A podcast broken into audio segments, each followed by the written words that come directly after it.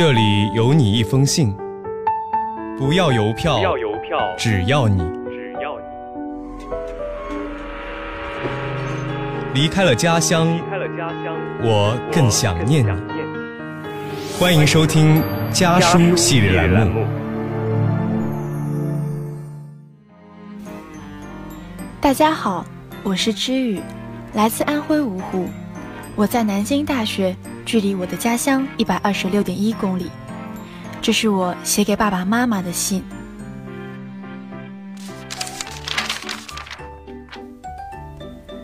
爸妈，翻找淘宝的购买记录，我发现你们开始囤羊毛护膝和保暖绒衣了。虽然我们在相隔一百多公里的地方，但是所感受到的寒冷是相似的。前两天你们还相继来关心我，问我宿舍里有没有开空调，床上有没有再垫一条毯子，有没有穿秋裤。我啊，现在抱着刚打好的热水坐在空调房，床上也铺好了绒毯，只有秋裤还是没穿。但是拜托，看到这里的你们不要生气，也不要惊慌，耐心看完它。你们还记得我小时候拒绝穿某一条棉裤的故事吗？每当偶然看到相册里的照片，我都会加快速度翻过去，因为那条格子花纹的老棉裤真的太丑了。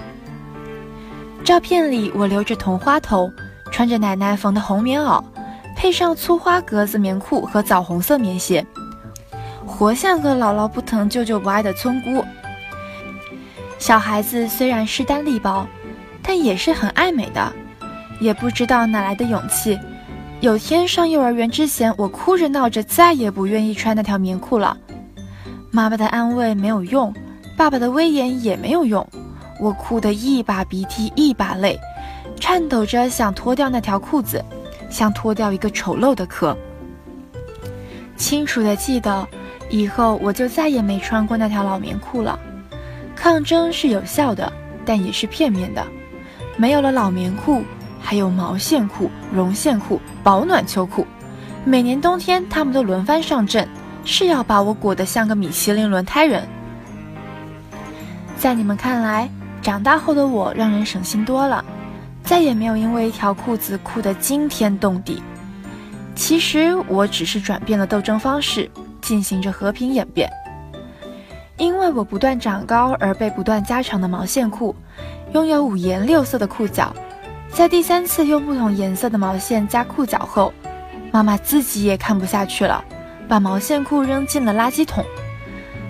松软却臃肿的绒裤被我乖乖穿上身。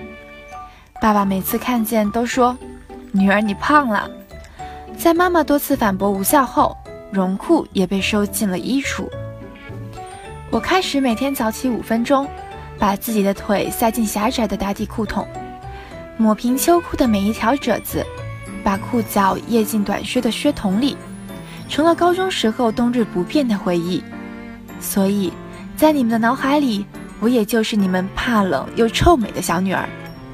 费好大的劲儿穿三条裤子，在镜子前停留三分钟，直到你们半安慰半好笑的告诉我，一点儿也不胖。腿超细，而上了大学之后，看得出来你们生怕我因为享受而不愿意多穿，嘘寒问暖的频率在冬天达到了顶峰，也看得出来你们鞭长莫及的无奈，只能寄希望于不断的唠叨。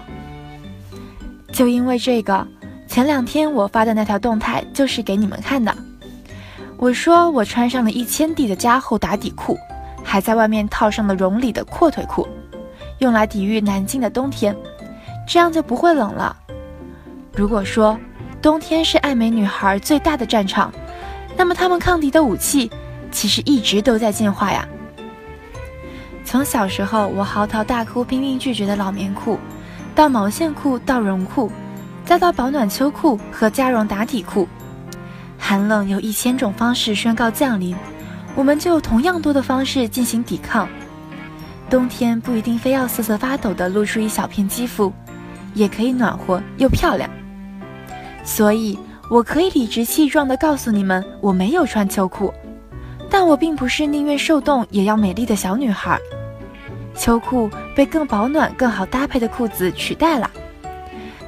从小到大，我都没有放弃过拒绝那些不好看的衣服，却也不会被违背时令的美丽所折服。放心好啦，我会穿得暖暖的回家，你们要在温暖的家里迎接我啊！离家的路很短，回家的路却很长。本期家书栏目到这里就要和您说再见了，下期将继续由我的小伙伴为您带来关于家书的那些事儿。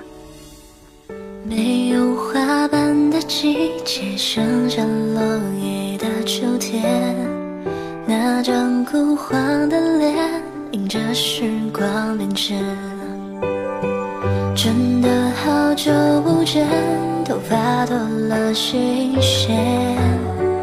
多年时间奔波，忽略了太多太多。你对我的思念，我却没有发。